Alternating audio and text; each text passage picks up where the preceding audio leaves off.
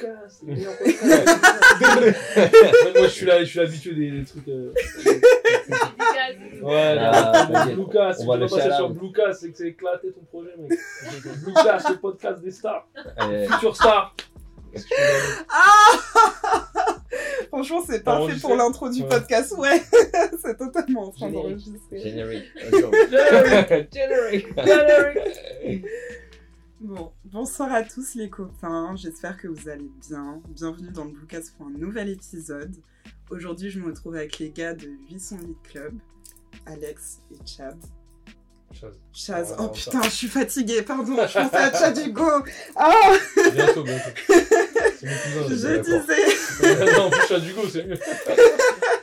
je disais que je suis avec les gars de 808 Club, Chaz Yes.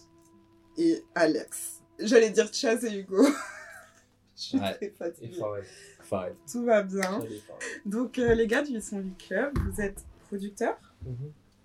et vous avez votre studio. Exact. Ouais. Exact. On a plusieurs même. Ouh, où ça? Il y en a un à Saint-Cloud, on travaille pas mal. Ouais. Un à Nanterre, où c'est plus une, une station de, de contrôle de mix. On Ouais. passe pas mal de temps. Et voilà, c'est déjà pas mal. Plus Ah, les studios à Paname où on a nos entrées et à Boulogne aussi. Ouais, pas mal de boulot. Studio partout, partout. Wow. On toutes les villes, on a un studio. en fait. Ils ont quadrillé la zone. On va dans les villes que si on a un studio. Très bien, d'accord. Mais du coup, vous pouvez pas bouger de Paris si vous allez dans une ville. euh, On a des studios partout, studio. même à Londres, même à Berlin, à Tunis, à Partout. Fort-de-France. À Fort-de-France? À Pointe-à-Pitre ou pas? Bien sûr, bien sûr, surtout. Surtout Ouais. Ça va. Surtout le chata. Vous avez déjà fait des sons chata Ouais, on a déjà fait, on a déjà fait plusieurs. Bah, moi j'ai un titre avec Maureen qui sort là le le 28, Ah, mais oui, bah oui. Ouais. Sapiti. Donc là c'est en hors Eto Club, mais euh, ça Ouais. rentre dans la même famille de toute façon. Et, euh, et puis ouais, il y a d'autres chatas qui vont arriver. Première date aussi de concert, le 30 à. Nantes, avec Club live. Et là on va jouer des remix chata aussi, de sons comme Rema, d'artistes comme Burna Boy et tout, on va les remixer en chata. ça va être Ok. incroyable. Il faut venir Il faut venir le au 30 à D3. Nantes. D3 à Nantes, 30 avril. Incroyable. Mhm. Mais jamais j'aurais pensé parler de chata. On peut parler de chata. Hein. Surtout que je vous ai écouté sur la route et euh, j'ai pensé à tout sauf du chata en fait quand j'ai écouté vos morceaux. Euh, mais ils m'ont mis grave de bonne humeur en vrai, surtout celui avec euh, Chansco. Mhm. J'ai trouvé grave, grave, grave cool. Et euh, je voulais revenir euh, sur un truc avec vous. Vous êtes producteur, donc beatmaker. Est-ce que vous êtes. Il y a une différence en vrai entre producteur et beatmaker. Ah ouais? Producteur dans le terme français, c'est celui qui va payer les sessions, c'est celui qui va mettre l'argent, qui va produire le Mm, son. Ouais, ça c'est ce producteur. On est producteur parce que c'est nous qui finançons le projet. Donc Ouh. les sons, ils nous dé- on détient les sons, on détient le master des, des morceaux. Donc on est producteur des morceaux, Mm, mais on est aussi produceur. Et producteur en anglais, donc ce que tu parles, beatmaker. ouais. Personnes qui vont faire les compositions musicales derrière les, derrière les vocalistes. Mais c'est important de faire la distinction parce que producteur, c'est vraiment ceux Ouais, qui ouais, produisent ouais. et qui investissent de l'argent sur les projets pour que le- Mm. les morceaux puissent euh, Mais se créer. Après, il y a aussi producteur musical, mais. Ouais, c'est ça, Enfin, quand je dis producteur, moi, dire, je ouais. suis pas. Celui qui produit la musique fait la musique. Ouais. Comme on dit, les producteurs de fruits et légumes, bah, il fait, il fait Ouais. les fruits et légumes. on fait la musique. Mais en fait, tous ces termes-là, c'est juste des. On fait on est des musiciens. Ouais, ouais, de fou, de fou. De musique. Mais c'est vrai que c'est genre euh, super confus. C'est pour ça qu'à chaque fois que je dis producteur et que je Mhm. parle de mecs qui font des instrus ou des trucs Mhm. comme ça, à chaque fois, genre, je me reprends parce que je suis en mode, mais attends, mais producteur, ça veut dire trop de choses en même temps. Donc euh, je vais essayer de préciser un peu plus, tu vois. Mais euh, c'est vrai que c'est. En vrai, c'est un peu un mot fourre-tout. Genre, tu peux avoir. Tu peux être producteur de tout n'importe quoi. Genre, tu peux être producteur exécutif, tu peux être. Et du coup, vous êtes beatmaker, producteur. Je voulais vous demander si vous étiez ingé son. Ouais, on fait tout. On fait tout, ouais. On fait tout. Vous faites tout. On enregistre les morceaux nous-mêmes, Ouais. On top line, on on chante. shopline, on chante, on mixe les morceaux nous-mêmes, On fait de la on guitare. masterise donc, nous-mêmes. Ok. Qu'est-ce qu'on fait pas en fait Qu'est-ce qu'on fait. Que nous faisons pas, que En nous fait, faisons pas. On est danseurs, dans Chaz, il va faire une petite danse après, c'est dommage, c'est un podcast, vous le verrez pas. Mais incroyable. Mais si vous voulez, on, on fera. Si vous voulez, il danserait. Je ferai. euh, comment ça s'appelle? L'audio description. ça C'est dur. ça- Il y a des mouvements- des mouvements indescriptibles. Mais euh, dans le fait de tout faire tout seul, est-ce que vous avez pas. euh, Enfin, attendez, parce que j'ai plusieurs questions en même temps là en fait. C'est- terrible. Je vais commencer par la première que j'ai là qui me vient tout de suite. C'est déjà comment vous deux vous êtes rencontrés? Est-ce que vous étiez déjà dans la musique quand vous étiez rencontrés, etc. Ou est-ce que vous avez commencé ensemble? Et waouh, il y a trop de questions en On même va temps. commencer par celle-là. en fait. On va commencer par celle-là. Avec Chaz, on se rend compte à la release party de l'album de Riles. Si Ouais, de c'est bêtises. ça, ouais. Euh, je ça Moi, je- prend- Moi, je t'avais pas vu, mais tu m'avais vu. C'était un morceau de Moi, je t'ai revu après à Younes avec C'est ça. Younes, Ce truc de Me Falling. Ouais. euh, parce que Chaz avait placé une track sur Riles de Me Falling. Mhm. sur l'album du premier album de Riles. Moi, je venais d'intégrer la team de Riles, mais genre euh, une semaine avant. Et ensuite, après, moi, j'étais en session. Je bossais avec un artiste de la team de Riles qui s'appelle Younes. Et Chaz, lui aussi, avait des sessions avec lui. Et en fait, Chaz avait une session à Warner avec Younes. Et moi, je suis passé. Et là, on a vraiment ça. ce jour-là. Ouais, Younes m'avait dit Ah, j'aime bien te présenter qui tu bosses, Alex et tout ça. Et après, on s'est- on s'était vu. Et euh, donc, ça fait 4 ans, 2019. Ok. C'était l'été, un peu moins de 4 ans. Et après, euh, on était souvent au séminaire ensemble avec, pour Riles, pour les artistes de toute l'équipe de Riles et tout, à qui on passe un grand shout-out. C'est grave des bons. Et Riles, on, est- on sort de son séminaire aussi là pour Ouais. ce projet. Et voilà, donc on, on a commencé un peu à bosser ensemble. Et après, vu qu'on si on habite à côté, en fait, on s'aime bien, on habite à côté. On, se dit, on se capte, on fait du son et tout. C'est ça. Et voilà, on a chacun nos carrières aussi, Ouais. mais euh, boum, Club, c'est né de, de cette envie de, de discussion, de se dire, viens, on fait un truc qui met en avant une performance live, studio, Mhm. de rappeurs et d'artistes. Et euh, nous, en fait, on, on chapeaute tout ça, on monte notre patte plutôt que des placements. Tu vois, il y a Ouais. tout ce game des placements qui est un Mhm. peu cool, mais qui est chiant parce que tu maîtrises pas le process. Quand t'envoies une prod pour un album, bah après t'envoies les pistes, t'es pas forcément content du mix, pas forcément content même du refrain que le mec a fait. Ouais. Et là, nous, ce qu'on on, ré- on dirige vraiment les artistes en studio. On les laisse exprimer, on n'est pas des dictateurs. mais des fois, on peut frapper. Non, je rigole. Mais non, on est, on est grave chill. Mais on a notre façon, notre vision. Et c'est vrai que le club, c'est notre vision. Et c'est à 360. Il y a du live qui arrive, donc des, des concerts. Parce que nous aussi, on a une envie. Alex, comme moi, on venait à la base de groupe. On jouait, on jouait en fait. Vraiment Ok. sur scène. Et le studio, c'est cool, c'est super. Mais je pense qu'aujourd'hui, la musique, c'est un 360. C'est à la fois créer les moments magiques qu'il y a en studio et aussi être sur scène et voir Ouais. le public. Et quand t'es beatmaker, producteur, t'es que en studio. Donc c'est- Ouais, t'es moi, ça me souvent, fait chier, euh, vois. souvent enfermé en fait. Ouais, et, euh, c'est cool, Mm. c'est incroyable hein, ce qui se passe en studio. Ouais, Faire que de la scène, c'est aussi chiant. Donc, faut les deux pour moi. Et un peu comme Daft Punk, comme euh, PNL, comme DJ Snake. Enfin, nous, c'est nos, c'est nos inspirations. Et ok, vous des citez mecs- des références de fou là. Ouais, des petits artistes pas très connus, mais qui arrivent. En développement. Daft, Ouais, Daft oui, Punk, oui, c'est bah ça, oui. Daft Punk. D'ailleurs, Non, ils ont sorti un morceau euh, aujourd'hui, euh, Daft Punk, euh, Ah bah, voilà. euh, d'un album là euh, qui arrive euh, pas très connu. à suivre alors peut-être Daft suivre. Bah ouais, Ils feront peut-être notre- émergent. Ils feront peut-être notre, pre- notre première partie la nôtre, je sais pas. peut-être. Franchement, ça serait sympa de leur proposer, je pense. Et voilà, donc l'idée elle est là. Hein. C'est c'est vraiment Ouais, c'était né- ça. La rencontre elle est née de, ça et ensuite on a fait Toy Club par là. récemment, il y a un an. Ah, c'est archi récent. Moins d'un an, même. Ouais, moins d'un an. Juin, mois, ouais. 2022. Ok. Premier épisode. Karchak. Et euh, comment vous décririez 808 Club à quelqu'un qui a jamais regardé le format sur YouTube Et là, je vais ajouter quelque chose. Quand euh, j'ai fait mes devoirs, pour, euh, avant de vous interviewer, j'avais trop envie de regarder les vidéos YouTube, mais j'ai fait exprès de pas les regarder pour que vous puissiez me les décrire et qu'ensuite, quand je regarde, je me dise Ah oui. Du coup, là, j'ai pas regardé euh, 808 Club. Comment vous me le présentez? Bon, déjà, si t'as pas regardé, on annule le vote. on s'en va tout de suite. Quand tu manques de respect, on est. Ça fait. ça, toi? Je vous ai écouté, je vous ai écouté, je vous ai juste À pas regardé. non, le format il est assez simple. Euh, c'est une performance d'un artiste Mhm. captée en studio sur une track originale composée par Chaz et Alex. En vrai, ça se résume super bien en une phrase. Ouais, C'est euh, après sur tout ce qui est visuel, etc. On est parti sur euh, la- c'est très au niveau couleur, on est sur les couleurs du logo, donc c'est très néon, ouais j'ai Club, vu ça sur rose, bleu euh, et toutes ces tendances autour de ça. Mais autrement, oui, ça se résume facilement en une phrase. Ça. Ok. Les couleurs m'ont beaucoup donné envie de cliquer parce que j'ai une DA très colorée aussi dans tout ce que je fais dans les vidéos. et tout. Ouais, voilà, je, suis- je suis un peu. euh, Aujourd'hui, ça va, j'ai pas trop de couleurs. Mais euh, ok, et du coup, dans ce format, vous voulez surtout, parce que tout à l'heure vous parliez du fait de bah, faire des placements Et c'est pas forcément le truc le plus passionnant. C'est pas que c'est pas le plus passionnant, en vrai, il- Non, des fois c'est- ça se ouais. passe bien, des fois c'est Ouais, cool. oui, oui. Mais je pense qu'il faut, en tant que producteur, en tant que La vision. producteur, il faut se développer. Mm. Il faut pas être que fixé sur les placements. Il y a d'autres choses qu'on peut faire. Il y a- il- on, est, on a une expertise dans la musique, on sait faire de la musique. Il y a des gens qui veulent écouter de la Mhm. musique. Donc il y a autre chose à faire que juste envoyer des placements, que ce soit des placements mail ou des placements session. Je pense qu'il y a des, comme on est, comme on est en train de faire, il y a des places.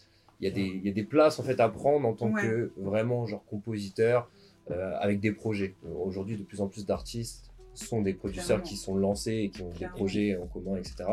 Puis pour ajouter à ça, en fait, moi aussi et Alex, on s'inspire par exemple de l'électro. Dans le, dans le DM, un David Guetta, il fait exactement ce que nous on fait. Pourquoi lui il serait artiste et pas nous C'est aussi ça, c'est en mode. Oui, on clairement. veut- en fait, dans l'électro, les DJ, les producteurs, DJ Snake, Guetta, Sinclair, tous les Justice, Daft Punk, machin, bah, ils chantent pas, ils font de la musique, et ils font des concerts, ils font des. Quoi, nous dans le rap, on doit être que genre beatmaker, alors qu'on fait de la musique, on fait danser les gens exactement comme David Guetta, etc. Donc en fait, bah autant faire, tu vois. Ouais, non, mais clairement. Avec l'appui des rappeurs à qui on s'entend, parce que nous on aime, on aussi le rap, on aime la, la- la vo- le vocaliste, tu vois. Donc, Mm. on- Mais on est artiste, c'est aussi ça. C'est aussi cette, cette envie de montrer qu'en fait on est artiste. On n'est pas Mm. des objets, entre guillemets, on nous dit ah fais ci, fais ça. Non, c'est nous, toi fais ci, fais ça. Et lui aussi, donc c'est dans un échange ça, de bons procédés. C'est ça. euh, Mais c'est pas que dans un sens où beatmaker, des fois c'est peut-être un peu assiste. Ouais. Ah, en. France, En fait, parfois, c'est le mec assistant. qui envoie une track C'est ça. puis. euh, Voilà, on sait même pas c'est qui, il est un Ouais, peu ouais, comme ça. ouais, non, ouais. nous, tu vois, on sait ce qu'on T'envoies ta prod, le mec il Mm. pose, t'es pas au courant, ça sort sur l'album, t'as jamais écouté le morceau, tu le découvres en tant que. Trop bien. C'est quoi, ce rapport avec de la musique enfin, Et puis t'es pas d'accord avec la façon dont il a posé sur le morceau. c'est ça, tu vois. Et c'est ta prod. Voilà, quelqu'un a détruit sa Donc avec prod. Toy Club, ça super. vraiment de là de. Nous, on veut continuer à faire du rap, on veut continuer Mm. à, à bosser parce que c'est notre kiff, etc. avec des vocalistes, des rappeurs. Mais il faut que les rappeurs ils Mm. rentrent dans notre DA, qu'on les accompagne, qu'on fasse les morceaux ensemble. C'est-à-dire que c'est pas nous, on n'est pas des dictateurs. Mais c'est un échange, c'est des sessions. On parle, on échange, le morceau on le crée ensemble, il y a une vibe qui se crée. Et après, on met tous ensemble pour créer le meilleur morceau Ouais. possible. Il n'y a pas de. Toi, tu t'as pas entendu le morceau, il sort sur les plateformes. C'est un échange. La musique, c'est un échange, c'est de l'humain. Il faut que ça reste comme ça. Et donc, du coup, 8 Club, c'est vraiment ça. C'est vraiment recentrer l'humain dans la musique, en- dans la rencontre avec quelqu'un, la création de vibes, catcher cette vibe et sortir Ouais. cette vibe et ensuite faire un- une vidéo autour de ça euh, dans les locaux à. C'est ça, c'est ça. J'aime bien la façon dont vous en parlez. Ça se voit que vous êtes archi passionné, je trouve ça trop bien. En gros, ça vous permet d'aller encore plus deep dans votre euh, process artistique, quoi. Exactement, c'est ça. En fait, on s'exprime, on se libère et on fait vraiment ce Mm. qu'on veut à 100%. Donc, euh, franchement, c'est ça qui est, qui est grave kiffant avec les Toy Club. hein. Et puis derrière, on, on- on- encore une fois, on va sur scène, enfin, ça va arriver très bientôt. Donc, Mm. c'est tout un projet qui est, qui est vraiment chambé et c'est, que le début. Il y a de l'inter aussi qui va arriver, de l'international, des artistes Ouais. internationaux. Donc, Qui voilà, arrive des- à partir des- de juin. Ouais. Des Anglais, des Suisse, Américains, Suisse, Allemands. Sinon, c'est ça. Bah, des noms, après, euh, on donne pas de noms, on pas des balances. J'ai essayé. T'auras essayé Non, en vrai, je sais pas. je- Ça, euh, vous allez, suivez 8 Club sur Ouais, comme ça, vous c'est verrez. ça. 808 Club. et vous saurez tout. Et euh, je voulais revenir là rapidement. Enfin, peut-être pas rapidement parce que c'est un sujet très intéressant.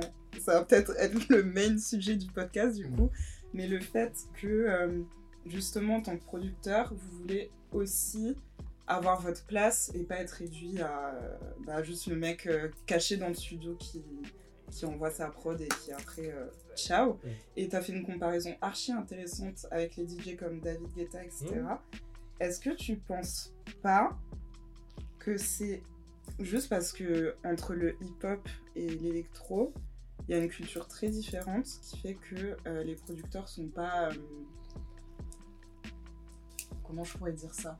Perçus de la même façon. Bon, en fait, moi, ils sont pas perçus de la même façon parce qu'ils se mettent pas en avant de la même façon. En fait, c'est Mhm. toujours pareil. Un artiste, c'est une personne publique, c'est un personnage public. Mhm. C'est-à-dire que pour être artiste, il faut le vouloir. C'est-à-dire que quand tu es producteur, il y a beaucoup de producteurs, ils sont dans l'ombre, ils veulent y rester, ils y sont très bien. Et c'est cool, franchement, rien à dire là-dessus. Par contre, tu peux pas te plaindre d'être dans l'ombre si tu te mets si tu si, si tu te mets pas en avant. C'est-à-dire que si tu veux devenir artiste, tu veux avoir ta fanbase, tu veux sortir tes morceaux, tu veux avoir vraiment les gens qui t'écoutent pour ton nom et pas forcément pour tes placements. Il faut aussi se dire que bah, je vais me mettre en avant, je vais pas juste rester dans l'ombre à envoyer des prods, je vais faire des projets, je vais faire des shootings, je vais montrer ma tête, je vais faire des vidéos, je vais faire des rendez-vous avec des médias. Je vais vraiment essayer de parler, un peu comme Tarek Azouz qu'il a fait récemment avec le code, Mhm. etc., où il sort un, Ouais. peu, un peu de l'ombre, etc., parce que bah, voilà, il voulait un peu, je pense, un peu briller et montrer que, bah, vu tout ce qu'il a fait, c'est tellement incroyable qu'il mérite ça. Mais je pense que c'est pas la façon dont c'est perçu, en fait, c'est la façon dont les producteurs ils veulent se mettre en avant ou pas. C'est-à-dire qu'en électro, quand, quand tu fais tes morceaux, tu, tu joues tes morceaux, bah, tu vas les jouer, tu montes sur scène, tu les joues devant des, des gens, c'est toi, c'est tes morceaux, on te voit, c'est là. Alors qu'un beatmaker, s'il reste dans l'ombre, c'est juste, il va faire quoi? Il va faire des placements, envoyer des mails, placer des artistes, ils vont tourner les artistes avec ces sons-là, mais lui, il sera pas là, il voudra pas forcément être là. Ça dépend lesquels. Mais Ça ouais. dépend lesquels, mais en vrai, Ouais, Ça dépend de ouais, la ça, dépend toujours de, de l'envie de chacun. de l'envie de chacun en fait. Et je- moi, je pense aussi que déjà culturellement, je suis d'accord aujourd'hui, le rappeur est mis en avant dans le hip-hop, mais à la base, dans le hip-hop, c'est les DJ. Bah oui. À la base de la base, les machins, les cool air, les trucs, etc. Aux, aux États-Unis, c'est les DJ qui ont Bah c'est comme ça que c'est né. euh. Donc, à la base, les- dans le hip-hop comme dans l'électro, c'est les DJ qui font danser les Mm. gens. Parce que c'est une culture club, à la base du hip-hop. Ouais. Après, c'est devenu un peu, il y a plein de- de- de- de- d'enfants de, tout ça. Mais aujourd'hui, effectivement, le rappeur est le, le dominant dans le, dans le hip-hop, en tant qu'artiste. Mais à la base, les DJ hip-hop sont aussi importants que les DJ euh, dans, dans, dans l'électro. Par contre, la, la différence, effectivement, c'est que dans l'électro, ils n'ont pas forcément besoin de, vo- de vocal pour faire danser les gens. Peuvent faire Ouais. danser, tu sais, Tomo Roland, le truc. Ils mettent un, c'est un synthé qui va jouer le. Mm. Alors que dans le rap, c'est vrai que les gens vont chanter quand même le, le rappeur. Ouais, parce que c'est incarné par quelqu'un qui a ça, c'est l'incarnation. ouais. Exactement. Exactement. Mais euh, donc totalement là-dessus, ouais, je suis assez d'accord avec toi. Mais euh, quand on se rappelle de, de l'histoire du truc, à la base, les DJ électro sont Mm. comme les DJ hip-hop, ceux qui font danser les gens. Et il y a aussi une différence avec la France et les États-Unis, avec les, les- les- les États-Unis pardon là-dessus. C'est en pas Atlanta, moi je vais souvent là-bas et tout. Bah la culture, le hip-hop, c'est la musique de club. Donc le producteur est le plus important. Ouais. La meuf va pas stripper, euh, danser en strip club sur le, la, la punchline. Ils en ont rien à foutre. Ouais, Par contre, la basse, ouais, la- comment la snare, la basse, donc c'est de la musique en fait. Alors que vu qu'en France, on a plus une culture chanson, on chante, on, voilà, c'est plutôt, on danse aussi, tu vois, mais c'est plus un, un pays de chansons, on va dire. Basé sur les Moins mots. dans le, surtout dans ouais, le rap. on fait très attention aux lyrics. et Donc tout. le rappeur, Ouais. voilà, est fondamental. Et la prod, C'est ça. parfois, est plus, euh, donc, le, donc le mec qui l'a fait est plus mis de, de côté. Mais quand tu prends des styles comme du chata, de l'afro, euh, le- la trap, qui sont des, la trap US, Ouais. c'est des sons club en fait. Ouais, et clairement, son Et instru, c'est pas du tout pareil. Là-bas, le Ouais, ouais, producteur ouais. est plus important que le rappeur. Ouais, ouais, ouais, ouais, ouais. Ou autant, ou dans le hip-hop, je parle. Ou, Mm. ou- Ouais, ou. Sur de la trap, tu peux très bien. euh, Enfin, un rappeur peut très bien juste lâcher des adlibs. et genre ça. Tu vois, futur. euh, Même les Migos, genre. Euh, euh, C'est. Ça ouf. suffit pour que ce soit lourd. Ouais. c'est la musique de club. Bah ouais, ouais, ouais, ouais.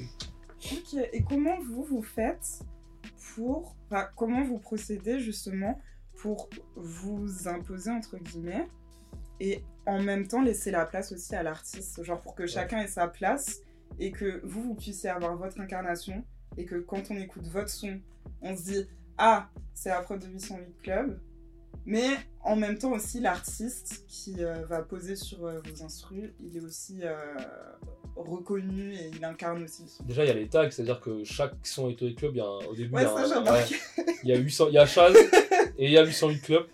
Et, euh, et qui, est, qui est droppé, on va dire c'est un drop en fait, donc déjà il y a à chaque fois le C'est ça. 808 Club, 808 Club. Et aussi, je pense que ça, c'est un vrai, c'est un vrai feeling avec- les gens. Tu as des artistes qui vont être très en mode Ah, tranquille, euh, vas-y, fais. Par exemple, je, sais pas, je pense à Zixo par exemple, il Mhm. va grave être en mode euh, Il nous fait confiance de ouf, parce qu'il sait ce qu'on a fait, il sait les backgrounds, etc. Donc, il- Ça, c'est une exclue. Zixo, c'est le prochain épisode. C'est vrai. On l'a pas annoncé. Zixo, euh, le prochain. Et, euh, et du coup, voilà, c'est plus un truc de, des- de confiance où il va nous donner. Edge, pareil, c'était très de la confiance et tout. Mhm. Après, t'en as d'autres qui parfois veulent plus être dans le contrôle. Et Mhm. donc là, nous, bah, on, on donne nos idées, mais eux aussi, on... ça dépend vraiment de cas par cas. C'est vraiment du cas par cas, tu vois. Mais c'est une bonne question parce que des fois, ouais, c'est c'est un équilibre à trouver. Déjà entre nous, entre nous Ouais. et Ouais, le bah gars, ouais. entre le gars. Enfin, tu vois, c'est. c'est vrai De que toute c'est façon, en vrai, quand on prépare les sessions, on prépare des prods en amont. C'est-à-dire qu'on on va écouter ce que l'artiste fait. On connaît toujours l'artiste qu'on invite, bien évidemment, mais on va écouter vraiment en profondeur, voir un peu ce qui peut nous intéresser de travailler. On prend son univers, on le mélange avec nous, nos ressentis. Donc déjà, Chaz et Wam, c'est pas la même personne, donc forcément, Ouais, bah ouais. il n'y a pas de la confrontation, mais du coup, il y a de l'échange, on crée quelque Mhm. chose. Et puis après, on arrive sur l'artiste, sur la session, avec deux, trois ou quatre prods qui sont, qui sont déjà préparés pour lui. Donc déjà, dans ces prods-là, nous, on a mis notre univers. Et on sait que ça peut lui correspondre parce qu'on s'est inspiré de son univers pour faire, euh, pour faire ces prods-là. Et après, on n'a jamais eu de problème où les prods ne plaisaient pas, parce que les, Ouais, prods sont lourds. vous, vous avez bien étudié euh, la chose. Et qu'on sait faire de la musique. Donc Ouais. du coup, bah, ça, ça a toujours bien matché. Des fois, on fait un, des fois, on fait deux, des fois, on fait trois morceaux. Et donc au final, l'artiste, il sent que il y a tellement, en fait, il a tellement de matière pour créer qu'il va créer un, deux, trois morceaux et puis qu'à la fin, bah, naturellement, il y a un morceau où- qui va un ou deux morceaux qui vont ressortir qui sont vraiment forts qu'on va utiliser sur le sur le format 808. Donc au final, c'est juste lui donner la matière Ouais. pour créer, dont nous on est fiers et dont nous on a envie de sortir ça avec lui. Et lui, après, il rajoute sa sauce. On mélange tout ça et ça te donne toujours un, Ouais. un top truc. Au Ouais. final, c'est archi naturel, genre. On s'est jamais on forcé. s- On on- s'amuse, hein, de toute façon. C'est de la musique, hein, autrement on crée autre chose. Ouais, bah oui, c'est clair. Mais du coup, on s'amuse en fait. S'amuse en studio. Hum, Et entre vous deux, comment ça se passe quand vous faites des instruments Parce que moi, c'est un truc que je trouve fascinant. Une fois, j'étais en studio avec deux potes, euh, Mike Chamb et Nom. Et il y avait euh, Mike qui, euh, qui avait fait une loupe et il jouait la loupe. Puis là, il y a Nom qui est arrivé. En fait, les deux, ils sont super habitués à faire des prods ensemble. Il est arrivé comme ça, il a pris le synthé, il a commencé à... Et genre, juste les deux, ils arrivaient à faire un truc ensemble mais genre euh, sans parler ou quoi, genre, et juste la prod elle naissait comme ça, et moi j'étais là, je me disais, oh, ok. Comment ça se passe pour vous? Bah, c'est ça, hein, parfois. Bah, en fait, nous, Ouais. c'est comme, euh, comme je t'ai dit, pour moi, c'est la musique, c'est. En fait, c'est, tu vois, James Brown, ou les, enfin, je sais pas, ou les Bob Marley à l'époque, bah, t'as un bassiste, t'as un guitariste, t'as un Mm. clavier, bah, c'est ça, en fait. Tu vois? Et en vrai, on, chacun, bah, une fois, euh, je sais pas, Alex il va faire une mélodie, moi je fais les drums, une fois je fais la mélodie, il fait une drum. C'est vraiment de l'échange. euh. Ouais. Fait, la question se pose même ça. pas, mais c'est vrai que Ouais. c'est marrant que souvent les gens ils se disent comment vous faites et tout. Mais oui, mais moi Je c'est un truc qui m'intrigue collabore. trop. euh, Je sais ouais, pas, le- ouais. en fait, l'ordi tourne, les deux ordi tournent en même temps, on est branchés sur les enceintes, il y en a un qui commence un truc, et l'autre il met un truc, il dit, Eh, on va mettre ça, on va Ouais. faire ça, et puis 20 minutes après, il y a un, truc qui est Je naissant. crois Vous que Fleury, ça se rendez fait comme ça. Pas Ouais, compte. McFlurry, c'était c'est quoi, c'était 20 McFlurry, minutes la 15-20 prod. minutes. Ouais. McFlurry avec Kershak, ouais, 15-20 minutes, lui il a posé vraiment une demi-heure, genre 5 Ouais. jours après. Ouais. Incroyable d'ailleurs. euh, Ouais, le son, le Le son, son est incroyable, méchant. il- Le son est méchant. Il est vraiment fait, euh, on l'a fait le matin, on était en tournage avec Chansco. L'après-midi, Ouais. on avait réservé le tournage avec Kershak, sauf qu'on l'avait jamais rencontré. Il est arrivé, on avait tournage à 14h, il est arrivé à 12h30 au studio, Ah, dans un autre studio à côté de, du Ok. studio où on tourne les, les vidéos. Et on connaissait pas, on lui a joué une prod, c'était celle qu'on avait préparée, c'était euh, là avec le sample Alexis Pure. Et il était là, il est rentré en cabine, il a rien dit, il est ressorti une demi-heure après, et on a pris les voitures et on a tourné le son. En vrai, c'est. Waouh. voilà. Putain, ça paraît tellement simple comme ça. Ouais, des fois ça s'aligne, hein. des fois Ouais. c'est de la musique, des fois ça s'aligne, des, des fois il y a des sessions qui vont durer plus longtemps, ça va, plus être, ça va être, ça va être plus compliqué, même des fois on va refaire des sessions pour Ouais. certains artistes où bah, les sons ils vont pas nous correspondre, ou l'artiste il est pas convaincu, etc. Il faut refaire des sessions, mais généralement tous les sons qui sont sortis actuellement sur les plateformes et qui vont sortir, c'est des sons qui ont été faits, ouais, franchement, sans. Il n'y a jamais eu hein, ce blocage où on se Ouais. regarde dans le blanc des yeux en disant Mais qu'est-ce qu'on est en train de faire Ouais, ouais, ouais. non, il n'y a jamais eu ce problème. En vrai, Chaz, il fait, je sais pas, il doit faire 10 prods par jour. Moi, j'en fais 5. Il y a toujours du, il y a toujours du Ouais, il y a contenu, il y a toujours de des, y a toujours de la matière. Et puis quand, quand on se met en commun, ça va vite, c'est fluide. Maintenant, on se connaît, on sait travailler ensemble. Et comme on choisit les artistes qu'on aime bien, et c'est toujours Ouais, fluide bah en fait. ouais. On- n'est jamais contraint de faire un artiste. Donc au final, bah, il n'y a pas de raison que ça se passe mal. C'est marrant parce que quand vous parlez, on disait... parce que vous visiez de la musique là actuellement. Mhm. Ouais. En fait, c'est ouf parce que du coup, vous, vous vivez de la musique, mais en même temps, vous n'êtes jamais forcé à rien faire. Donc vous vous amusez vraiment en fait, genre c'est trop bien. Est-ce que vous avez déjà été forcé justement, genre peut-être euh, plus tôt dans votre, Ouais, grave, dans votre carrière euh, Bah oui, bien sûr. Bah oui, grave. De ouf. Enfin, moi perso. euh, Et com- comment, comment ça s'est passé? Genre, est-ce que t'as des sons dont t'es pas fier euh, Enfin, ouais, t'es pas obligé de drop les noms, mais genre, comment ça Hmm. s'est passé Non, euh, il y en a plein que j'aime pas forcément parce qu'en fait, bah, Ouais. c'est le taf. On est, moi, on est obligé de payer des factures. Ouais, Il y, a des, il y a des opportunités, il y a un mec qui est là, vas-y, on y va. Enfin, j'ai regardé le, truc de, le code de BBP et, et les trucs qui m'ont grave Ouais. parlé dans ce qu'il disait parce qu'il était, euh, bon, il était aux US, bah, ça n'a pas trop trop pris. Il est revenu en France, il a commencé à bosser chez Watibé avec des artistes, du coup, rien à voir avec ce qu'il faisait aux. US. Et bah, il est obligé à un moment donné, c'est. Comment se ça C'est un peu. Il faut placer. ouais. que quand t'es beatmaker, producteur, le, le truc le plus important, c'est c'est le catalogue.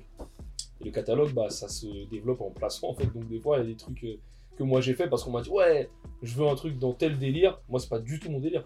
Mais Hmm. bon, j'ai une opportunité avec quelqu'un d'assez connu, je suis obligé de le faire, tu vois. Ouais, Donc, ouais, ça nous est arrivé. Et justement, c'est pour ça, c'est de là qu'est né Ito Club.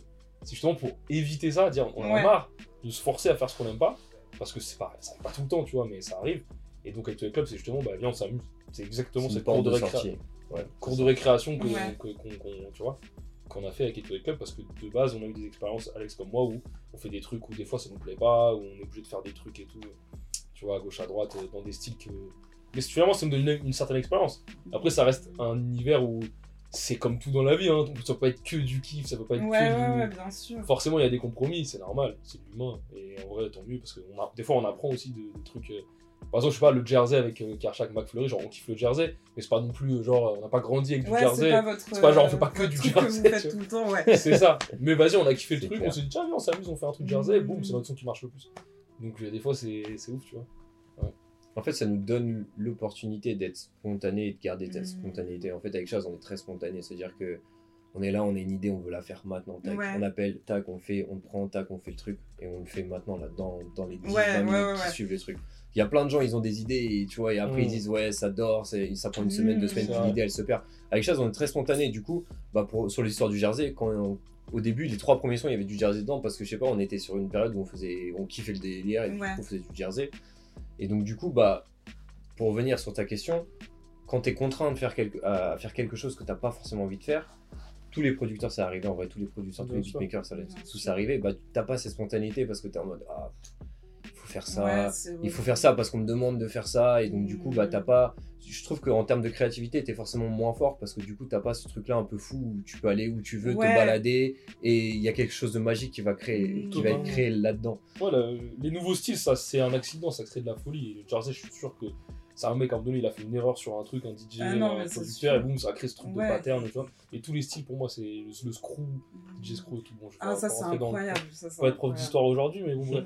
Mais, à l'époque, quoi, les mecs, Allez écouter l'épisode euh, avec Ocho. euh, T'en as déjà. Ouais, mais, euh, mais je pense que c'est des accidents qui créent d'une liberté, qui se créent d'une- d'un truc, une folie, une liberté. Et quand t'es contraint à faire des trucs, tu perds cette. Tu dis, ah, est-ce que, est que j'ai le droit en fait? Ouais, Et justement, nous on se dit, bah, on se donne tous les droits de faire ce qu'on veut. ouais. C'est C'est ça. pour ça qu'à tous les clubs, il y a des. T'étais sûr, ah, il y aura du chata, mais il y aura tout. Il y aura vraiment tout. De ce qu'on aime. On aura pas tous les trucs qu'on aime pas, mais il y aura tout ce qu'on aime. Et on Donc, fait il y aura de la tout. drill, de la trap. Parce que, ouais, voilà, parce qu'on aime ça et qu'on est Ouais. spontané et pas tout, tout ce qui marche. Tu vois ce que C'est je veux dire? ça. Juste en fait, c'est- si t'as une on aime un idée, truc, Quand on aime un le truc, on le fait. Ouais. Il y aura de la two-step, il y aura du chata, il y aura Mhm. des... Parce qu'au final, dans nos Mhm. playlists, c'est ce qu'on écoute. Et voilà. Et il y aura des artistes internationaux parce que nous, dans nos playlists, à 90%, c'est ce qu'on écoute.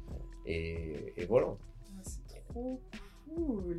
Et ça me fait penser à, sais, quand tu vas aller dormir, mais d'un seul coup, t'as une idée. Et genre, tu peux pas t'endormir avant d'avoir bossé ton idée, genre avant de l'avoir écrite et de dire, ok, alors, comment je vais développer ce truc-là? Je crois que c'est comme ça que mon podcast, il est né. C'est ça. Donc, euh, non, je trouve ça archi cool, ce, ce délire de spontanéité. Mhm. Et, euh, et euh, je trouve que c'est important de le dire parce que je pense qu'on est. Enfin, j'allais dire dans une époque, mais je pense que ça a toujours existé. Où tu sais, euh, tu dois toujours un peu te conformer au regard des autres et tout. Et euh, je trouve que dans la musique, il y a encore plus ce truc de jugement, etc. etc. et de devoir s'adapter aux styles qui arrivent, aux artistes qui arrivent, etc. etc. Et euh, le fait d'être spontané et de se dire bah non ok moi je veux faire mon truc et je veux juste faire ce qui me plaît en vrai c'est genre la plus grande liberté que tu puisses avoir genre euh, c'est trop bien. C'est trop trop cool. C'est comme bah littéralement avec le podcast. Genre parce que les gens aujourd'hui sont grave habitués au montage et tout. Et du coup euh, mes premiers épisodes euh, du podcast ils sont grave euh, grave montés et tout. Et maintenant, j'aime trop laisser les moments genre de silence où vas-y, bah c'est bon, je parle lentement, tout le monde sait que je parle lentement, j'assume. Au pire, vous mettez en fois 1,5, tu vois. Mais je me suis perdue dans ce que je disais. J'avais une autre question. Et euh, bah ça rejoint un peu ce que vous disiez. euh, Enfin, ça rejoint un peu la question que j'ai posée avant en fait. Mais est-ce que vous êtes déjà arrivé à un stade où en gros, tu dois vivre de ta passion, mais du coup, tu es obligé de faire des trucs ou des, bah, des prods dans votre cas Mm. où, euh, que tu pas forcément envie de faire. Et à un moment, tu arrives à un point où tu te forces tellement que presque tu dis, dégoûté. euh, ouais, ça te dégoûte. dégoûter, ouais, Ouais. ce truc-là. Euh, heureusement, on n'a pas encore. Enfin, moi perso, je l'ai pas eu, Alex Ouais. non plus, je pense. Mais euh, je pense que là-dedans, c'est plus. Après, c'est plus un conseil, on va dire, aux gens qui Mhm. nous écoutent et tout. Je pense que si tu veux en vivre, il faut, il faut essayer de trouver ces putains d'équilibre en fait. C'est entre passion. C'est un truc tous les jours, on en parle. Et du plus haut niveau au plus bas niveau, c'est Mm. trouver l'équilibre entre passion et business. C'est clairement le truc, c'est-à-dire, parce que si tu fais que de la passion à 100%, bah, malheureusement, euh, tu vas faire n'importe quoi, du, un truc super niché, bah, il y aura peut-être pas d'économie et tu vas être obligé de travailler, donc tu pourras pas faire que de la musique. Mm. Mais si tu veux faire que de la musique, des fois, tu vas faire un truc que t'aimes pas. Donc, faut trouver des fois, par exemple, en tant que beatmaker ou quoi, des artistes que, avec qui tu t'éclates et en même temps, qui sont, il y a une économie en vrai. Ouais. Et euh, pas, par exemple, on prend les- on prend l'exemple de Riles, par exemple, avec qui on est, on est proche. Moi, je bosse beaucoup avec Kalash aussi. Euh, moi, Kamoun, pas Kalash criminel. Bah, moi, c'est des artistes perso avec qui je m'entends grave bien artistiquement. Mhm. Et en fait, euh, je, je veux pas dire que genre euh, je 100% de leurs titres, de, de leurs titres, c'est des trucs que je vais écouter tous les jours et tout. Mm. Mais je kiffe le process, je kiffe créa- créativement ce qu'on peut, ce qu'on peut amener. Et aussi ces artistes connus où il y a une économie. Mm. Je pense que c'est ça qui est l'équilibre, il, est... il faut le trouver là-dedans en fait, je pense. C'est que si tu fais que du qui est pas 100%, ah, ça va être dur d'en vivre. Mais l'inverse, tu vas être dégoûté de la musique. Voilà. Donc, euh, Et après, il y a en faisant que de la passion aussi, au début, parce que tu es là par passion.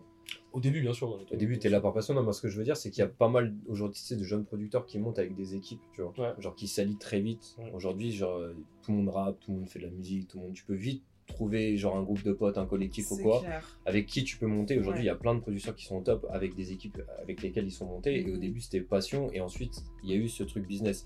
Mais comme Chaz il a dit, en vrai, c'est toujours le truc balance. Si tu veux vivre de ta passion, il faut que tu sois business à un moment. Tu- Enfin, tu peux pas, euh, tu peux pas dire je vais vivre de ma passion, je vais faire mon art à Ouais. 100% et je vais obstruer le business. Non, si tu veux vivre, faut payer des factures, faut payer un loyer, t'as ta log de voiture, t'as des trucs à rembourser. Et ben faut que tu rentres, faut que tu rentres ton business. Donc euh, Mm. Mais l'équilibre n'est pas, pas forcément facile à trouver au début. Et après, le, quand tu es vraiment épanoui, je trouve que c'est quand tu as trouvé le bon équilibre. Ouais. Et le top, évidemment, c'est que tu as vraiment. Après, tu es financièrement tellement bien que là, tu fais que des. C'est plus, t'es pas le genre le mec de Daft Punk où tu me disais, il fait un truc grave ouais, spé. ton Gata, ouais. Voilà, il fait un truc grave Oui, spé, il en a rien à foutre, oui. ça fasse zéro. Tu vois, c'est comme un peu un, un acteur qui va faire un film. C'est exact pour moi, l'analogie est là. C'est un Ouais. acteur qui va faire un film. Je sais pas, il va faire n'importe quoi. euh, Avengers. Genre, pour lui, c'est éclaté, mais vas-y, ça les. Ça lui ouvre tellement de portes que derrière, il va faire son film qui va faire deux entrées. Il en a rien à foutre, mais il sera fier du film.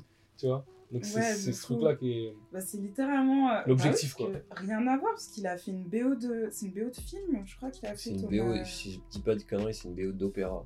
Mais il dit un opéra Ouais. d'il y a longtemps, qui est en- qui- là le truc qui est en train de ressortir, c'est ça. Mm. Mais je trouve ça Musique classique. euh, Bref. Et je pense qu'un Damso, par exemple, il est grave dans ce truc-là. J'ai l'impression. Ouais. Euh, je bosse un petit peu, pour avoir bossé un petit peu avec lui et tout. je- C'est un mec qui en a rien à foutre de, de ce que ça. Il veut juste lui kiffer en fait. Mm. Ça, c'est le truc ultime. Quand Ouais. t'arrives, il c'est pareil. C'est des mecs, ils font pas de compromis. Ils s'en foutent de ce qui marche. Je veux dire, Moi, j'ai ma vision, c'est ça. Et au Bah début, ouais. c'est dur, bah, parce que, ouais, comme vous dites, les Bah, ça les divise, euh, surtout genre un mec comme voilà. Damso, il avait une fanbase, enfin il a une fanbase Mmh, qui a tellement d'attentes, genre, et le mec sort un truc où il se dit, bon ben moi je... Là c'est juste euh, moi, genre euh, je vous livre un truc, c'est naturel, c'est moi, c'est ce que je veux faire là. Alors qu'il y a plein de gens qui Ouais, attendaient... mais euh, au final, c'est ça être un artiste. Moi, Ouais, si tu me demandes c'est quoi le plus grand artiste, je te dirais que c'est Kanye. Parce que chaque album, c'est une page blanche, mm, ça repart à zéro et il fait un truc. C'est-à-dire que quand il arrive avec. Jesus, personne pense qu'il fait Jesus. mm. Et quand il arrive, tout le monde dit c'est quoi cette merde? Ouais. Et aujourd'hui, c'est l'un des plus grands albums, c'est l'album qui a marqué la dernière décennie. Donc en vrai, non, en fait, c'est être un artiste, c'est juste Pas faire de compromis. pas faire de compromis. Mm. Mais du coup, quand toi tu te lances dans ton business, etc., tu peux pas ne pas faire de compromis. Ouais, C'est-à-dire au que début, t'es obligé, de en ne pas faire de Ouais. compromis, il s'acquiert. Ouais. C'est pas quelque chose Ouais. qui t'est dû. C'est une balance. On en revient toujours, c'est la balance. Et quand à un moment ta balance elle est tellement genre en excédent d'un côté et que t'es tellement bien businessment parlant, etc. Là tu peux Mm.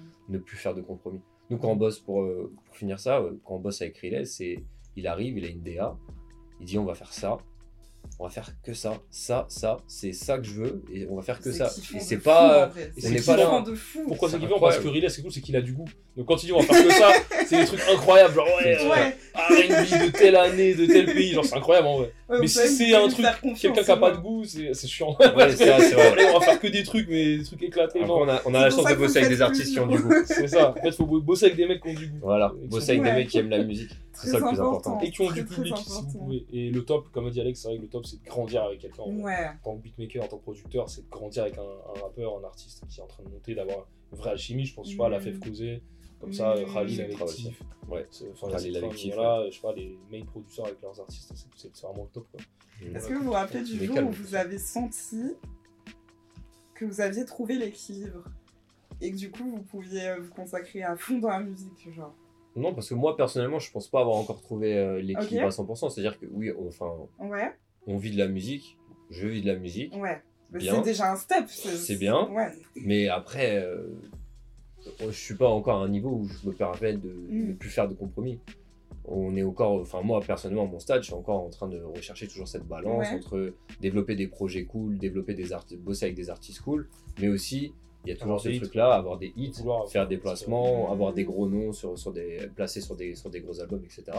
Mais oui, aujourd'hui, vu que je vis de la musique, bah, je peux me permettre de faire un format comme Toy Club avec Chaz, où on est en mode c'est du business, mais c'est du business où là, sur Toy Club, on n'a pas de compromis, c'est-à-dire qu'on fait ce qu'on a envie de faire, on sort les morceaux qu'on a envie de sortir, Spontané, ouais. spontanéité avec les artistes qu'on a envie de sortir, mais derrière, ça veut pas dire que parce qu'on fait Toy Club, on a complètement arrêté de démarcher des artistes pour faire des placements. Là, euh, Chaz, il vient d'avoir le placement sur euh, la mixtape euh, AF Inzer. Ouais, ouais. Euh, et d'autres placements qui arrivent. Moi, j'ai d'autres placements qui arrivent. Mm. Et donc, en vrai, non, pour l'instant, j'ai pas, je peux pas dire un jour où j'ai trouvé ma Ouais. balance. La balance, elle, euh, elle grandit. Ok. Et les attentes, du coup, grandissent. Donc, Ouais. du coup, c'est de plus en, En plus dur à tu- équilibrer. Tu vas, tu vas jamais la trouver, quoi. si, ça se trouve à la fin, je pense. C'est plus une mentalité. C'est toi qui décides que ta balance, Ah, au final. franchement. c'est pas la fin, c'est une bonne question. ouais. Mais euh, moi, je pense que quand même, je l'ai trouvé en vrai, euh, pas- surtout comme je dis, depuis que je bossais beaucoup avec Kalash, tu vois, parce que je- on s'entend très bien artistiquement et, et- et on a des, des délires Ouais. similaires mais différents. Mais après, c'est sûr que, comme dit Alex, en vrai, on est toujours, euh, on est toujours en recherche de, de su- En vrai, quand t'es artiste, c'est ce truc, c'est que tu veux toujours du succès en fait. Ouais. Donc t'en as jamais assez. Même si t'as eu un single d'or, un, al- un album platine, tu veux toujours avoir des trucs plus, plus, plus. Mais, euh, mais après, faut savoir, euh, faut savoir, ouais, faut savoir des fois s'arrêter, pas s'arrêter, mais en fait, faut être, Doser, faut être full, faut être reconnaissant Ouais. en fait, des fois. Faut être reconnaissant et je pense que l'équilibre il se trouve aussi quand on est reconnaissant de ce qu'on a et de, et de ce qu'on, de ce qu'on a déjà fait en vrai. Et, mais on, ouais, l'équilibre, je pense qu'il se trouve euh, encore une fois dans ce truc entre passion et business quoi. Ouais. Sans curiosité, t'as fait quel son de quel âge? Euh, du coup, Kalash, j'ai fait une bonne douzaine de tracks sur l'album, notamment Tombolo, Malpoli, euh, Punani Impérial, enfin après d'autres. Va d'autres noir avec autre. Van Noir avec Hamza, On a fait silencieux. Silencieux en collab. Ah, donc vous, vous bossez tous les deux pour quel âge Non, C'est pas que. lui, Chaz, il bosse pour Kalash. Ouais. Ok. Et gentiment, il m'a il m'a ouvert, un- il m'a ouvert le Ok. club. Bon, en fait, ouais, en fait, on a fait une prod ensemble, mais tu sais, moi je fais des prods avec, avec pas mal de monde. Ouais. Et après, comme, euh, comme Alex fait des prods avec pas mal de monde, et après on se retrouve en session avec des artistes. Hmm. Bon, on fait écouter celui-là, donc sur un sample de Zao. Silencieux, c'était le sample de. euh, J'aimerais. euh, J'aimerais te. J'aimerais- Je dis- C'est quoi déjà le titre bon, Le plus gros titre, j'ai un j'ai un trou de mémoire, mais. Euh, c'est que Je j'aimerais. pourrais te dire. Voilà, ce que je- je ne Pour te dire, ça. pour te dire. C'est quoi le titre de son là? J'ai pas. un, j'ai un trou de mémoire. Ça me stresse. Mettez en commentaire, en Ouais. tweetez le nom. C'est un bon. Euh, si nous on sait même. Incroyable. Mais voilà, c'est un exemple. Donc, ouais, à ce Ouais. titre-là, après, j'avais fait euh, ouais, pas mal de titres sur l'album. Hein. Euh, quoi d'autre? Euh, Gros modèle, petit Ok. brief qui était sorti. Et voilà, hein. Ok. Je te promets. Je te promets, te c'est ça le nom. Ah, quel soulagement Zao, Zao. Zao, incroyable, Zao. Incroyable ce son d'ailleurs. Et toi, Alex, euh, bah, du coup, je, je vais te poser la question aussi, parce que je ne t'ai pas posé. Mais du coup, euh, je commence par Alex. C'est quoi les sons dont tu es le plus fier que tu as fait? Oh, c'est compliqué. Je pense que déjà, les sons dont, dont personnellement je suis plus fier, Ouais. ils sont pas encore sortis. Ok. C'est pas une technique, c'est Ouais. la vérité. On revient de 10 jours à Londres. Vous imaginez que les sons qu'on a fait à Londres, ils sont avec des artistes Vous étiez où incroyables. à Londres? On était à Londres. Enfin, vous étiez. Euh, quoi il était où votre studio Euh, notre studio, il était dans le nord de Londres. Si, Ok. c'est ça, on C'était était à... Londres. Ouais, c'est Et nord de le- Londres. là où euh, le, logement. Le Airbnb, il était. C'était stylé, hein. quartier un peu artiste et tout. euh, Grave grand, déjà. Dans le Nord, Ah, ah, quartier ah, artiste? Un petit peu nord-ouest, Ouais, ouais. à l'est plus. Nord-ouest C'est le nouveau quartier, c'est le nouveau. Camden, putain, je suis un ouf. Ah.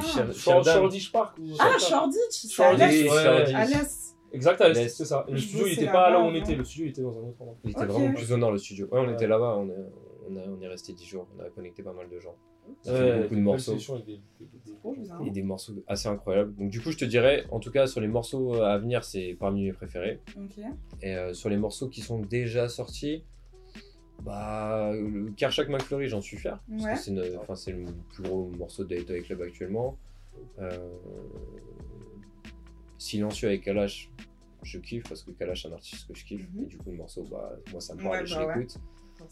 Et après, je dirais le morceau, on a sorti un morceau en juin dernier avec, euh, en collab avec Chaz et Sofiane Pamar sur un morceau avec Riles. Nice. Voilà, qui s'appelle Worst Behavior, qui est un morceau, euh, euh, un morceau R&B 2000, Ok. qui est vraiment moi personnellement en vibe parce que je suis école Timbaland Donc du coup, c'est voilà. Et ça, c'était fait en séminaire. J'ai commencé à taper les drums. Chaz, il est venu, il a rajouté euh, les guitares. Sofiane le piano. Et puis rapidement, ça s'est fait. Et en fait, la magie de ce morceau, c'est qu'il a été fait genre fin mai ou mi-mai. Et que Relay, c'est un artiste qui prend des mois, voire des années à sortir des chansons. Que le morceau est sorti trois semaines après. Waouh. Et qui était sorti la date de mon anniversaire, le 6 juin. Oh non, Donc du coup, il y avait trop de, il y a trop de trucs pour pas Oh. mettre ce morceau-là. Ok, waouh. Mais voilà. Mais ouais, en vrai, c'est ces trois morceaux-là. Le, le morceau avec Kalash, incroyable. Le morceau avec Riles, Chaz et Sofiane Pamar, incroyable. Et euh, Kershak McFlurry. Et les prochains morceaux avec les, les UK qui arrivent, euh, Ah, j'ai hâte d'entendre. dont on est très fiers. Et personnellement, encore plus. Ok. Et toi? Euh, bah ouais, Karchak aussi, hein, je kiffe ce son incroyable, McFlurry du coup, ça s'appelle. Fierté parce que euh, on est en artiste dessus. C'est ça. C'est aussi une première Hmm, euh, d'être en artiste et d'avoir un titre qui marche autant, et qui Ouais. joue en soirée, tu vois, c'est trop bien, les gens kiffent. Plein de chorégraphies sur TikTok. euh, ça, ça veut toujours la créativité des gens, quoi. Genre, euh, oh, c'est magnifique. Surtout les, les jeunes, les lycéens, les trucs, ils font des ils font de la moto dessus, il y en a qui dansent, il y en a, ils- qu'est-ce qu'ils mangent, je sais pas. La génération Z. Voilà. Euh, après, moi, il y a Migos aussi que j'avais fait un titre qui s'appelle Working the Food sur, euh, Ok. sur l'album Culture 3. Et bon, pour, euh, je sais pas, je vais raconter toute l'histoire, c'est un peu long, mais en gros, euh, que je croyais pas sorti, que je savais pas que ça allait être sorti, ça sort, l'album, je suis pas dessus, ça sort sur le Deluxe 6 Ok. jours après. Donc incroyable, tu vois. Et Mike Dean aussi qui a, fait, qui a bossé sur le morceau, qui a fait le Oh, micro. Mike génial. Dean, légende, tu vois, Kanye, Travis. On était sur un morceau avec Mike Dean. C'est ça, avec Migos et Mike Dean. Donc, j'ai- donc Mike Dean est sur euh, un morceau de jazz. Ouais, c'est ça. Ouais, c'est ça, c'est C'est plutôt mon petit ref, Mike Dean. Ouais. J'ai tout appris, hein, non, mais on va le dire. C'est plutôt ça. Je suis sûre il flex en soirée euh, quand il en parle. Ah bon, je, je- je ne vis que de ça. C'est que la flexion, ça. Non, voilà, il y a ce, ce Migos là. Après, euh, Malpoli, Malpoli très, très chaud aussi. J'aime trop ce son. Ouais. Il est incroyable. Ça tue. Malpoli, parce- que, en fait, euh, Ok. ouais, voilà. J'ai meilleur ma vie quand je vis. hein.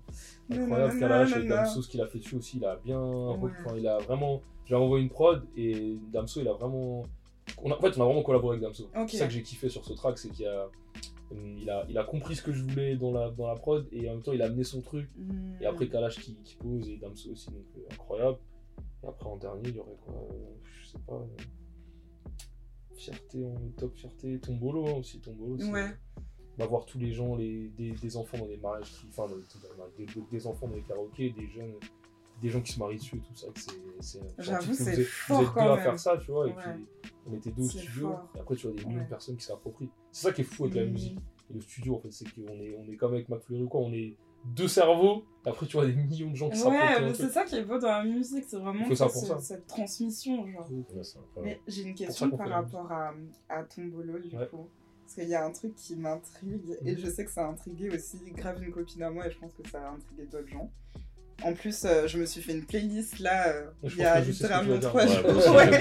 je me suis fait une playlist qui s'appelle Caresse, et du coup, dedans, il y a que des sons genre afro, zouk, que des trucs comme Et ça. il y a Raymond. Et forcément, il y a un son de Rema que vous connaissez, Calm Down, et euh, il y a aussi le, le son de Kalash dans la playlist Tombolo.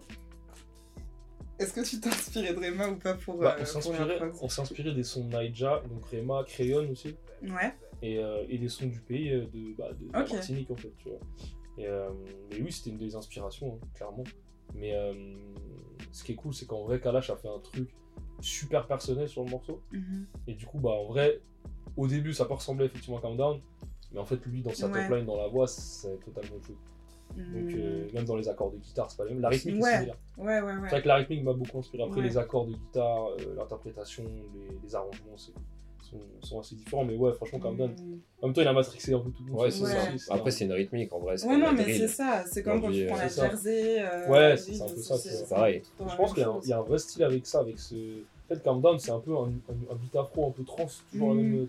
Ça Ouais. arrête jamais, et des guitares un peu pop rock, très mélancoliques. Mhm. Et je pense qu'il y a un vrai style qui est en train de se. Il y a un autre son, c'est de... il y a un son de qui ressemble à dans cette vibe-là. Il y a aussi un autre son qui est sorti il y a pas très longtemps.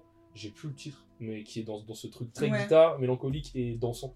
Et moi, ce que je kiffe, c'est faire danser les gens, mais avec un truc un peu triste. Je trouve ça. C'est Ouais, comme ça, me fait, ça me fait ça ton boulot. Voilà, bah. je suis là, genre je danse, mais tu sais, en même temps, je réfléchis, je me dis. ok. et, et Stromae a été super fort là-dedans, je trouve. Il a vraiment un truc de faire c'est super triste en fait. Papa Outé, genre, c'est un Ouais, truc non, euh, le plus triste au monde, mais les gens ils dansent dessus. Ouais, c'est Et pour moi, la musique elle est belle, elle est belle comme ça. génie. Ça fait danser les gens, mais c'est quand même triste, il y a une Mm. vraie histoire. Mais c'est marrant parce que ton bolo, moi de base, j'avais pas capté la ressemblance. Mm. Parce qu'en fait, j'avais tellement aimé le son que j'étais trop à fond dedans et tout. Et un jour, enfin, j'ai vu que ma pote, elle avait dit ça. Et je suis allée écouter. Là, je me suis dit, ah ouais, ok, il y a une ressemblance. Mais je sais pas si j'aurais euh, capté de moi-même. Tellement, en fait, j'étais dans le son de, de Kalash et j'écoute moi, Rema aussi, même Mm. si je l'aime bien. Vraiment, c'est incroyable. Mais euh, pour revenir vite fait, et je pense qu'après ça sera. Ouais, parce qu'après on va partir. Ce sera sûrement euh, une des dernières questions. Mais vous avez dit que vous étiez allé à Londres, et ça, ça m'intéresse Ouais. de fou. Euh, comment c'était? Qu'est-ce que vous pensez de la scène londonienne? Genre, Mm. Hmm. juste dites-moi, parce que moi j'ai mon avis sur Londres, vu que voilà, j'ai bossé là-bas, euh, j'ai habité là-bas, euh, j'ai des amis dans la musique là-bas et tout. Donc euh, là, vous dites que vous êtes allé à Londres. Ça m'intéresse. incroyable. Incroyable pour plein de raisons. Déjà, le système son, ça, on n'en parle pas assez en France. Mm. C'est un truc de ouf. Mais que tu ailles en voiture, te faire coiffer, que tu ailles manger dans les restaurants, que tu sortes en boîte, il y a de la sub, il y a du respect pour les gens qui écoutent la musique, il y a Ouais. des vraies enceintes. Ouais. Alors qu'à Paris, tu peux aller en boîte. Je ne donnerai pas le nom des boîtes, mais les trois quarts des boîtes, aujourd'hui, le Ouais, système son, c'est- catastrophique. Oui. Je- Donc déjà rien que pour ça, Londres, bah c'est une ville de, de Ouais. musique. Ouais. Tu comprends mieux Ouais. pourquoi. Après les artistes qu'on a fait là-bas, pareil musicalement très fort, euh, très tourné sur la musique, très intéressé par ce qu'ils font et genre vraiment des, des tops artistes et vraiment des des mecs qui des mecs et des meufs qui bossent vraiment et qui, Mm. qui aiment ça. Donc du coup ça fait toujours plaisir de rencontrer des, des mecs qui, Bah qui ouais, aiment ça. clair. Euh, après moi je pensais que c'était plus drill. que, Ouais, c'est- ah moi ouais. personnellement je suis un grand fan de drill. Ouais, ok. Donc du coup On arrive, n'est là. drill et je fais beaucoup de two-step. Et donc, du coup, arrivé là-bas, T'es arrivé, t'as entendu que des sons Il y jamaïcains. avait de la trappe. non, c'est ça, et de la trappe. Et donc, du coup, en vrai, c'était assez marrant de parler avec eux, Mhm. même dans la façon dont, tu sais, dont ils posent. En fait, les rappeurs rappent Ouais, et les chanteurs Mhm. chantent. Mm. Très Mais il n'y a pas de. Tiakola là-bas. Ouais. C'est toujours Nino. le. Il n'y a pas de. Nino, il n'y a pas de Tiako. C'est-à-dire qu'il n'y a pas un mec qui a la street cred, de- Mhm. entre guillemets, et qui est capable de Qui chanter et qui est capable de faire des hits. C'est vrai que c'est très binaire, euh, Ouais. là-bas, ça. C'est C'est ça. ça. qui nous a un peu. Bah, moi, j'avais pas forcément. Parce que j'écoute moins de UK, c'est plus Alex qui écoute des, des anglais, moi je suis plus US et tout. Et pour du coup avoir discuté avec plein de gens, les rencontres et tout, bah, on se rend compte que, ouais, en fait, c'est très euh, segmenté et ils nous envient ça. Donc c'était marrant de, de voir les, Mm. les, des rappeurs anglais dire, bah ouais, en France, vous êtes grave libre, vous faites plein de trucs. Il y a Ouais. de l'afro qui se mélange à de la drill, Ouais. ça chante, ça. Il n'y a pas de code en fait en, en France. Enfin, il y a des codes, mais comment dire, il les, les- y, a pas- y a peu de barrières. Ouais. Les gens, t'as des joues qui chantent sur du. Oui, c'est beaucoup et- plus poreux. Genre, bah, tu peux avoir On un tout. qui, qui chante ou qui va ça. rapper pendant je sais pas combien de temps sur un truc boom bap. Genre, Exact, tu verras pas un. Pour- Peut-être ça va arriver, mais en tout cas, il n'y a pas un Saint-Rossi qui chante. Ouais. Il n'y a pas. euh, je sais pas. euh, Bah, pas One. voilà, Eddie One, C'est ce ça. type d'artiste. Il n'y a pas de Hamza là-bas, il n'y a pas de Tiakola, il n'y a, pas de- y a pas de Nino. Et du coup, c'était assez intéressant. Tu vois, en fait, tu vas à l'étranger, tu te rends compte qu'en fait, en France, on, a des... on est fort. Ouais, non, c'est vrai. Mais Il les le Anglais, dire. en vrai, incroyable. La vibe, Mm. elle est, la vibe, elle est trop bien. L'ouverture d'esprit est trop lourd. Et, et puis, on va, on va revenir, on va faire, du, des- j'espère, des concerts là-bas. Ouais, on va y retourner. Et Ah, je souhaite. Et on allait voir aussi, on allait voir Lord Apex. En concert. En Croiser boîte. Will.i.am en boîte aussi. Faut savoir que là-bas, Ah, trop drôle. il y a un studio dans une boîte là-bas qui s'appelle le Tape. C'est un peu la Ah boîte oui, hype. Tape, euh, Tape London. Exactement. Ouais, ouais, ouais. Et du coup, bah en fait, moi, il y avait un mec là-bas qu'on connaissait et tout, et il nous avait, il nous avait dit, ouais, si vous voulez voir, il y a un studio derrière. Donc je vais vous montrer tout. Ah ouais, genre, en fait, tu, tu Mm. traverses un peu le, le club, il y a un studio, et puis là, euh, genre, on est là, on écoute du son incroyable, les enceintes, comme dit, incroyable et tout. Et là, genre, on sort, et il y a un mec, genre, oui, qui, qui nous sert la main, en fait, c'était Will.i.am. Oh, c'était Will.i.am, là Ouais, il vient tout le temps là quand il est à Londres, il bosse et tout. Je ok. Donc, euh, il y a des anecdotes marrantes de Londres, et grosse ville de musique, et grosse ville Ouais. internationale. Tout le monde, les, les, les Burna Boy sont là-bas, les, Ouais. les, les, les, les Américains, les, les Français, et tout, donc, euh, c'est très c'est Et la vibe de la ville, elle est incroyable. C'est tellement plus relax que Paris, Ouais. c'est indescriptible. C'est une dinguerie, on est d'accord. Il faut fou. y être pour le Ouais. ressentir. Genre. C'est très ouvert, c'est Ouais, et- Non, c'est top. il fait très beau aussi. Non, je rigole. Euh, ouais, bon, ça dépend des jours. Il a plu littéralement défaut, tous les jours. Il y a au moins une heure de plus, c'est scandaleux. Ouais, ouais, ouais. Le matin. Ça, franchement, les deux points négatifs de Londres, c'est le temps et la bouffe. Ouais. Parce qu'on va pas se Surtout mentir, la c'est dégueulasse. Ouais, ouais, ouais, ouais, ouais, ouais, ouais. Pas tout avoir, mais c'est Moi, ça va, avoir. mes potes à Londres, ils sont soit indiens, soit jamaïcains. faut manger une Euh, idée. ouais. C'est exactement ça qu'on s'était dit. Ça. Mais ouais, Londres, on va y retourner. En vrai, on a, on a kiffé, on a fait des grosses connexions là-bas, des bonnes connexions, des morceaux qui vont sortir, des Ouais, des placements morceaux hit-to-hit. et des, des hit clubs et des placements qui vont sortir Ouh. Dans les deux mois qui arrivent là. Donc, Ouais, euh, j'ai trop hâte. Bah écoutez les gars, merci d'être venus dans Bah, le merci à toi. Lisa. Merci Ça à toi. trop c'était plaisir. J'ai failli me tuer la main, c'est pas grave. Et euh, en vrai, c'était archi inspirant ce que vous avez dit. Et j'espère que ça va inspirer pas mal d'entre vous, surtout les, euh, les beatmakers, les producteurs. Il faut, il ça. faut. Ouf, tous les artistes. Tous les Foncez. artistes, foncez. Spontanéité. C'est ça. Mais business quand même. business. Mais business quand même. C'est de la musique, c'est le petit Soyons pas trop cheesy, soyons pas trop cheesy. N'ayez pas peur de tenter. La balance, c'est ça. Trouvez la balance.